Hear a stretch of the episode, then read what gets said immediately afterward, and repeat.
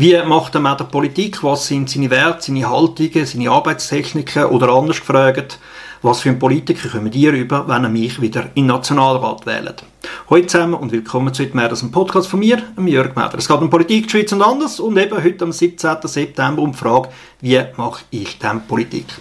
Für die, die den Podcast noch nicht so kennen, ich habe nicht irgendein Skript vorbereitet oder vorbereiten lassen, das ich jetzt einfach noch ablese. Ich habe mir Gedanken gemacht zu dem Thema, natürlich. Ich habe mir auch Notizen gemacht, aber im Großen und Ganzen rede ich frei mit allen Versprechern und Äs drin. Ich bin nämlich der Meinung, das zeigt euch viel authentischer, wer ich bin, wie ich bin und dann könnt ihr euch auch ein besseres Bild machen. Soll ich die wählen? Soll ich die sogar meinen Kollegen und Verwandten weiterempfehlen? Eine entscheidende Frage für mich ist, wenn ich irgendwo in Beratung wie etc. ein Gesetz vor mir habe, es gibt zwei Varianten, sagen wir. Eine, die eine Variante macht 51% von der Bevölkerung so richtig glücklich und 49% halt hässig. Und eine andere, die macht 85% der Leute, sagen wir, zufrieden und 15% ein bisschen, ja, eher unzufrieden. Dann bin ich immer klar auf der Seite von der zweiten Variante. 85% zufriedene Schweizerinnen und Schweizer ist mir wichtiger als 51% glückliche. Jetzt rein aus Politmarketing-Sicht, äh, im Sinn von Profilierung und Abgrenzung gegenüber anderen Parteien und Politikern, wäre natürlich die erste Variante, die 51, 49, viel attraktiver. Da kannst du viel besser Differenzen rausschaffen, in der Arena knackige Statements machen. Ja, es wäre spektakulär, aber ja, tut mir recht leid. Äh, es ist mir, das ist mir nicht der Inhalt, das ist mir nicht das Wichtige an der Politik. Ich möchte tatsächlich, dass 85% der Leute sehr gern und sehr zufrieden in der Schweiz sind und auch mit der Schweizer Politik sagen, hey, ja, im Großen und Ganzen, das verhebt, da machen wir mit. Die erste Problematik ist natürlich, wenn du 85% willst, äh, dazu bringen, dass sie das, das Gesetz, die Haltungen akzeptieren, dann wirst du ganz, ganz viele unterschiedliche Leute müssen davon überzeugen. Leute mit einem ganz anderen Lebensprofil, anderen Erfahrungen. Du wirst Leute, die haben eine Lehre gemacht und sind nachher in einen handwerklichen Beruf gegangen, die können Sachen herstellen, reparieren. Du wirst Leute haben, die werden mehr mit Menschen arbeiten, ich sage mal im Verkauf oder als Lehrer, Lehrerin. Du wirst Leute haben, die sind studieren, in der Forschung sind und, und, und. Und das Problem ist natürlich, die haben einen ganz anderen Hintergrund und irgendwie musst du die Leute trotzdem abholen. Und man selber hat nur einen ganz kleinen Ausschnitt. Klar, äh, viele von uns haben unterdessen recht viel Erfahrung gesammelt, aber wir überschätzen uns am Laufmeter selber. Wir haben immer das Gefühl, das, was wir erlebt haben, das ist repräsentativ für die ganze Schweiz. Dabei haben wir alle nur einen ganz kleinen Ausschnitt und kein einziger, so sehr es auch behaupten kann, sagen, kann für sich behaupten, er rede für die Schweiz. Das ist eine komplette Selbstüberschätzung.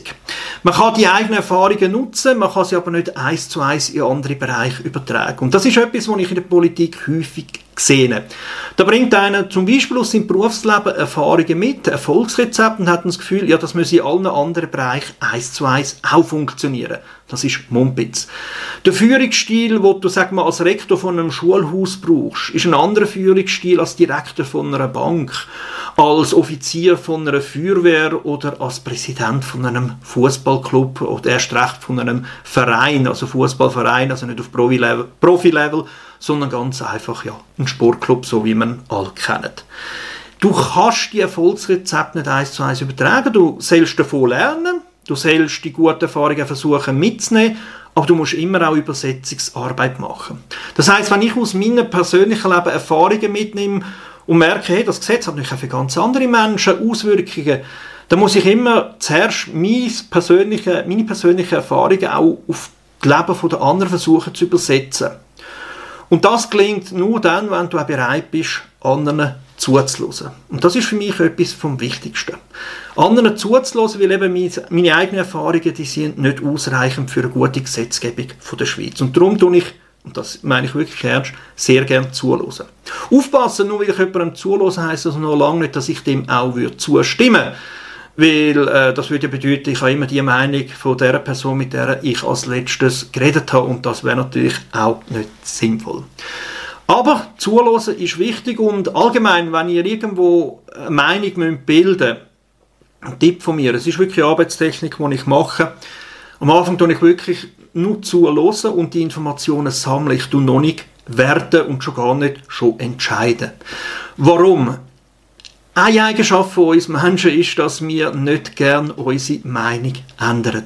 In dem Moment, wo wir eine Meinung gebildet haben, tun wir alles, was noch dazukommt, sehr schnell in zwei Kategorien einteilen. Dort, wo es unsere eigene Meinung stützt, ist der Satz, er hast doch schon immer gewusst, klar, einmal mehr Bestätigung für mich. Und dort, wo es nicht äh, dazu passt, ist irgendwie so, ähm, ja, das, das ist sicher irgendeine Ausnahme, da ist etwas komisch, das ist nicht relevant, äh, das kann ja nicht stimmen, das müssen ja Fake News sein. Das ist bei uns Menschen leider so. Wir haben nichts Lieberes, als wenn unsere eigene Meinung bestätigt wird. Und darum sollte man versuchen, seine Meinung nicht zu früh zu bilden, weil man auch fast nicht mehr daraus rauskommt. Also am Anfang zulassen, möglichst vielen verschiedenen Seiten zulassen. Und dann, wenn es wirklich nötig ist, also wenn man die Meinungsbildung nicht weiter rausschieben kann, weil irgendwann muss entscheiden, willst du jetzt äh, die Ausbildung machen, den Job wechseln, die Wohnung kaufen, irgendwann musst du abdrucken. Dann all die gesammelten Informationen nochmal durchgehen, gut abwägen und dann halt auch entscheiden.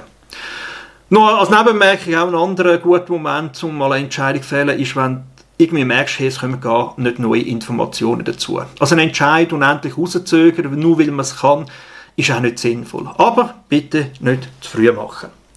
Jetzt für mich als Politiker ist das äh, noch durchaus schwierig, Meinungsbildung ein bisschen rauszuzögern und möglichst lang offen sein und zulassen dieses und jenes. Warum? Ja, wenn irgendwo ein neues Thema auftaucht, dann werden die Medien vor allem drei Gruppen von Menschen ansprechen. Als erstes die Experten von dem Thema, wo jetzt gerade aktuell wird. Und das ist auch sinnvoll. Schließlich ist das ihr Beruf, die haben sich damit beschäftigt, die sollen uns ein ein paar Details erklären, die wir noch nicht wissen. Die zweite Gruppe, das sind so Stimmen aus der Bevölkerung. Das ist sehr spannend, oft auch unterhaltsam, aber nicht unbedingt lehrreich, weil die sind ja häufig auch noch überfordert mit dem Thema, ganz neu. Und vor allem sind das zufällig herausgegriffene Stimmen. Warum sollten die gerade können einem wirklich viel weiterhelfen? Kann man sein, mal nicht. Und die dritte Gruppe, das sind halt Politiker.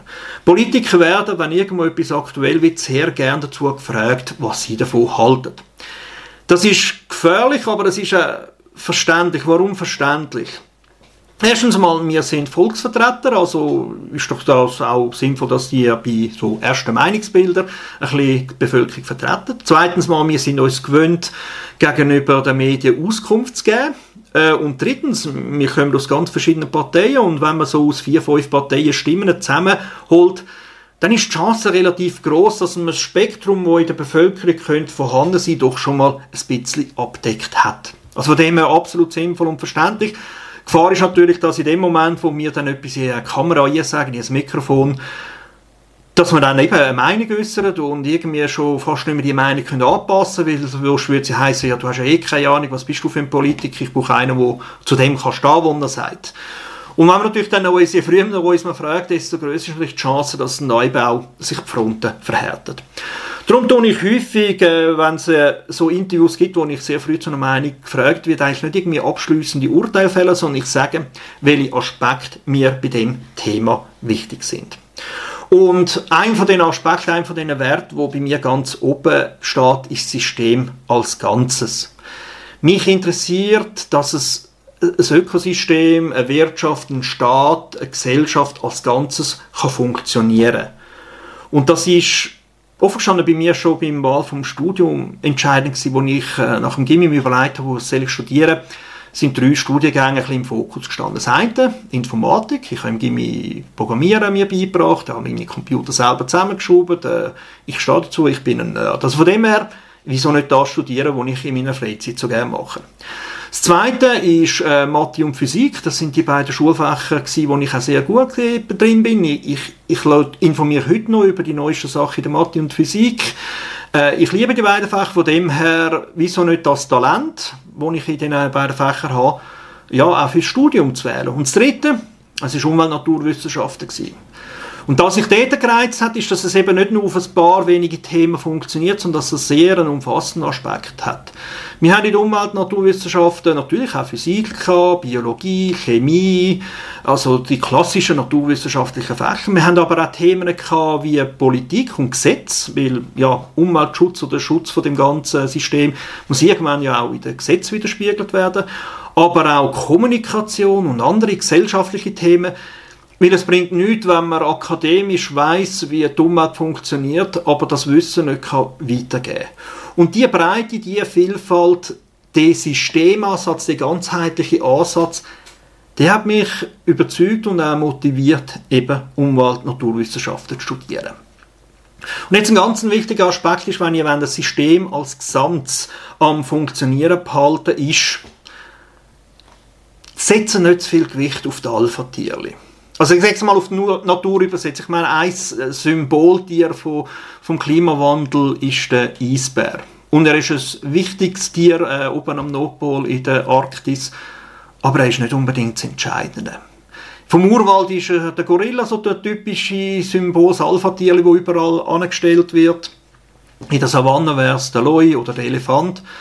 Und ja, die Tiere sind bedeutend in ihrem System, aber nicht unbedingt die wirklich das Fundament, die Säule, auf denen das Ganze basiert. Und das gilt an vielen anderen Orten in unserer Welt auch. Also auch in einer Partei, wenn irgendwo in einer Partei einen sehen, der alles Rampenlicht auf sich sucht, dann ist das nicht unbedingt die entscheidende Person in dieser Partei. Auch nicht in einem Verein, auch nicht in einer Firma. Also wer so ein System möchte am Leben erhalten, ob jetzt Führungskraft ist oder nur ein Teil davon, achtet viel mehr auf die Aspekte, auf die Player, die Teilnehmer, die nicht im Rampenlicht sind. Die sind mindestens so wichtig, ich würde sogar sagen, viel wichtiger. Ja, manchmal gibt es, dass Einzelperson alles führt, aber dann ist nämlich ein, gross, ein Risiko groß, dass wenn die Person verschwindet, äh, weil sie Pension geht, krank wird, äh, stirbt oder irgendwie plötzlich andere Interessen hat, dass das Ganze hinterher zusammengeht.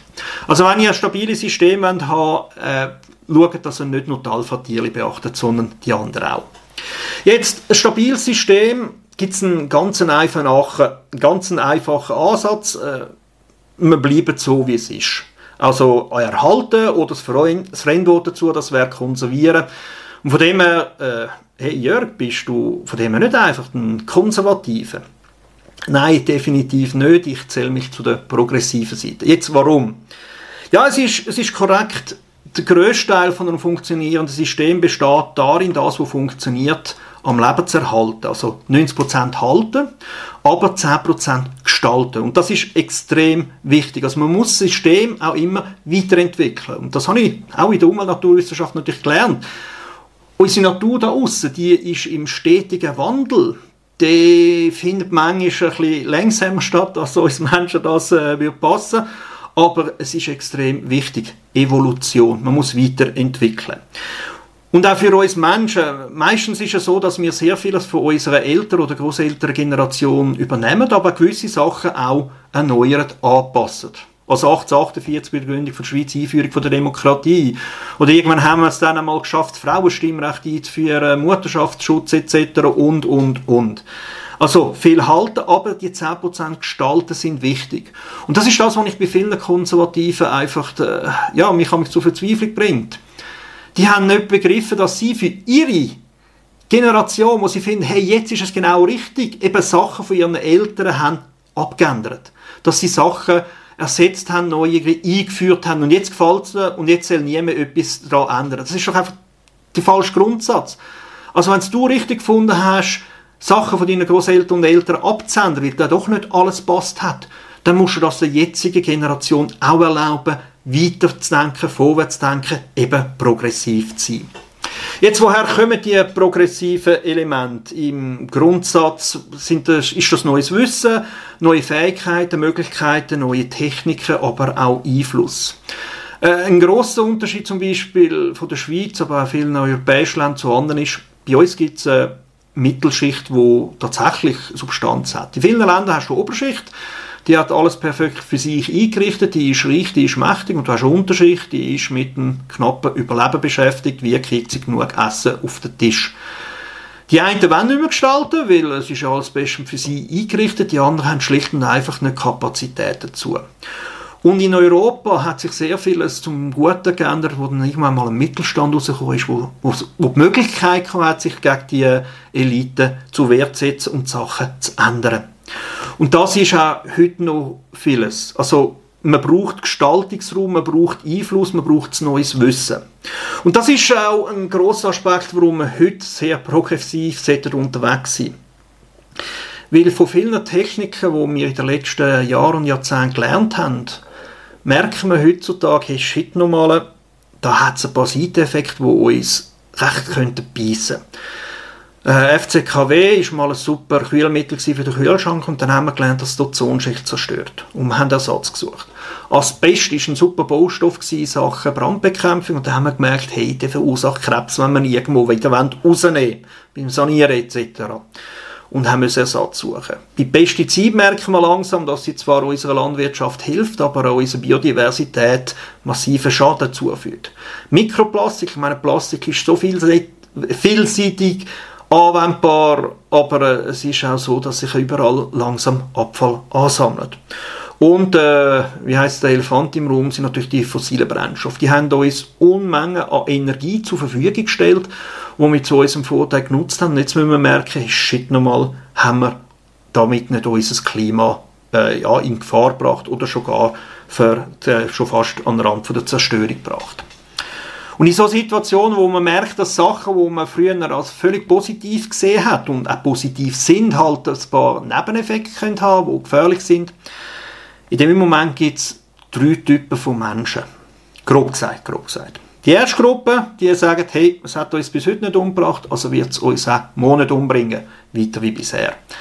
Es gibt eine zweite Gruppe, die sagt, ups, hey, shit nochmal, das kommt nicht gut, sofort verbieten. Und dann gibt es die dritte Gruppe, die sagt, hey, wow, ich glaube, das müssen wir anders machen. Ich glaube, das können wir auch besser machen. Mein Anspruch ist, möglichst viel zu der dritten Gruppe zu gehören. Ich möchte nicht behaupten, dass ich das immer schaffe, aber es ist eigentlich mein Ziel, mein Ansatz. Jetzt ist aber gerade so äh, zum Thema Klimaschutz, aber auch andere Themen, dass in den letzten Jahrzehnten die erste Gruppe hat uns nicht umgebracht, machen wir weiter bisher dominiert hat. Und durch das ist die Zeit, um darauf zu reagieren, immer kürzer geworden. Und darum, kürzer geworden, das hat der dritte Gruppe, die, die irgendwie ein bisschen vorwärts denkt, äh, ja, zu wenig Substanz gegeben, weil, ja, die sind nicht beachtet worden, man hat ihnen nicht geglaubt, man hat gefunden, man müssen gar nichts machen. Und jetzt laufen wir immer mehr in Gefahr, dass die zweite Gruppe so von Verbieten immer mehr Gewicht bekommt, und zwar in gewissen Sinne auch zu Recht. Ich meine, in dem Zusammenhang mache ich gerne einen Vergleich aus der Schule. Wenn ihr am Tag vor der Prüfung anfangt zu lernen, dann wird es eine kurze Nacht und es gibt im besten Fall mäßige Noten. Und das ist das, was im Umweltschutz, in Fragen von Pestizid, Biodiversität etc. in den letzten Jahrzehnten einfach passiert ist. Die Gruppe 1, man gefunden weiter bisher, hat nicht lernen, hat nicht anerkennen überhaupt, dass es das Problem gibt. Und die Zeit wird immer knapper. Die Zeit, es besser zu machen, wird immer enger. Und das heißt, irgendwann wird es noch mehr Verbot müssen geben, noch härtere Umstellungen, damit es überhaupt klappt. Ich habe meinen Optimismus noch nicht verloren. Ich finde, wir können es immer noch schaffen, aber wir müssen verdammt noch mal endlich in Gang kommen. Ähm, so viel für heute. Ich sehe, die Zeit ist schon weit vorgeschritten. Ich werde sicher noch Fortsetzungen machen, damit ihr besser kennenlernt, wer ich bin. Äh, herzlichen Dank, dass ihr zuhört, dass ihr eure Meinung macht, ob der Meder auf eine gute Art und Weise politisiert. Ich hoffe natürlich, dass er mich auch wählen werdet und noch besser, wenn er auch ein paar Kolleginnen und Kollegen, Verwandte und Bekannte davon überzeugt, wählen zu gehen. Insbesondere die Grünliberalen, da hat es noch viel mehr, die so ticken wie mich, oder zumindest mich. Und wenn ihr es nicht genau wisst, smartvote.ch, füllt Fragen aus. Und wenn ihr wenig Arbeit habt, dann könnt ihr abschreiben, was dort rauskommt. Herzlichen Dank fürs Zuhören, das Zuschauen, das Kommentieren, das Weiterverbreiten, stellen Fragen. Ich werde vielleicht einmal ein Fragen und Antworten machen, was auch immer. Danke, ich wünsche euch eine schöne Woche. Ciao zusammen.